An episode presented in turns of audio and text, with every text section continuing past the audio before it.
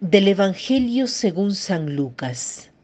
En aquel tiempo se dirigía Jesús a una población llamada Naín, acompañado de sus discípulos y de mucha gente.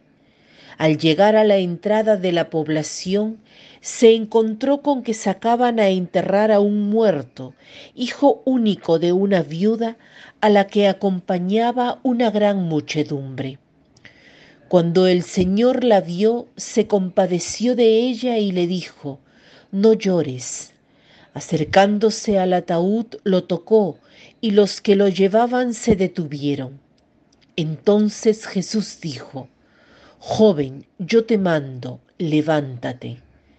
Inmediatamente el que había muerto se levantó y comenzó a hablar. Jesús se lo entregó a su madre. Al ver esto todos se llenaron de temor y comenzaron a glorificar a Dios diciendo, Un gran profeta ha surgido entre nosotros. Dios ha visitado a su pueblo. La noticia de este hecho se divulgó por toda Judea y por las regiones circunvecinas. Este pasaje del Evangelio se abre con una escena dramática, el funeral del hijo único de una madre viuda. El problema más grande que el hombre debe afrontar después del pecado original es el de la muerte. El pecado lo ha separado de la vida misma, de Dios Padre y de la relación con Él y de allí el hombre se percibe como un ser en inexorable camino hacia la muerte. El hombre es consciente de esto desde el fondo de su corazón, queriéndolo o no queriéndolo. Esto nos puede hacer vivir en el miedo, incluso si nos acordamos de ello con ocasión de ciertos sucesos que nos tocan. A veces le quita el valor y el sentido a lo que construimos aquí. En otros momentos quita alegría a los momentos bellos, porque pensamos que no durarán por siempre. A través de la historia, la humanidad ha tratado de encontrar respuesta y solución al problema de la muerte. Tal vez la reacción más genuina sea la de las lágrimas, como las de esta viuda frente a la muerte de su hijo, su esperanza, su sustento. Esta viuda representa a todos nosotros, a la humanidad en su sufrimiento, pero justamente en este escenario, en esta historia, en este mundo, ha entrado Jesús trayendo algo nuevo, algo que no se había visto antes de él. Frente a nuestro drama, Dios se hace cercano. El Padre con gran compasión nos oye, nos siente, se hace cercano. Cristo ha compartido nuestras lágrimas por medio del sufrimiento de la muerte. Recordemos, por ejemplo, su llanto frente a la tumba de Lázaro. Pero no se detuvo allí, Él ha entrado dentro de nuestra misma muerte. Mientras restituye a esta pobre viuda a su hijo, Él en realidad toma su lugar, nuestro lugar, muere por nosotros.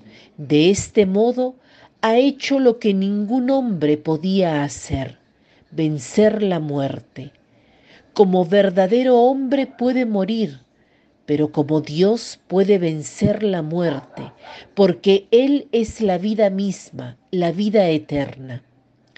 Esta es la novedad que irrumpió en el mundo y en la historia, un don inmenso e inesperado. Dios nos toma de la mano y nos dice, ven, atraviesa la muerte, no solo conmigo.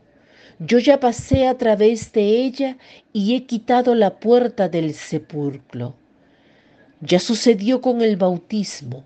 Hemos muerto con él y hemos pasado a una vida nueva que no está más sujeta al miedo de la muerte. Esto es importante porque hacemos elecciones equivocadas cuando nos dejamos llevar por el miedo a la muerte.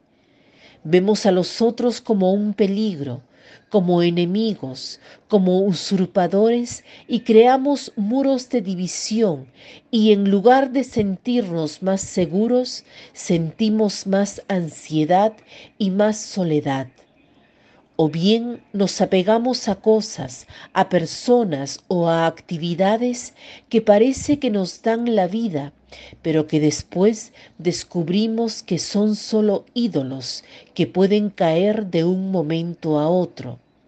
O bien perdemos la esperanza mirando los desastres que nos rodean y huimos. El don de Cristo, en cambio, es una vida cierta, fuerte, más grande que nosotros, en la que somos introducidos como los racimos en la vid.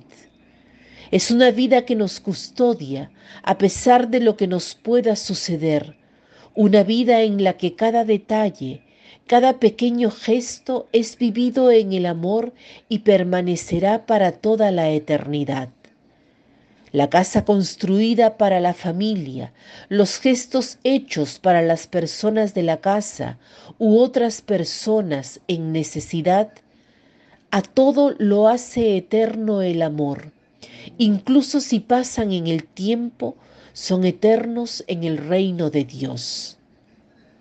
No llores, dice Cristo a la viuda y a cada uno de nosotros. Mi vida es tuya y nosotros, junto a la muchedumbre del pasaje del Evangelio, decimos con agradecimiento, Dios ha visitado a su pueblo.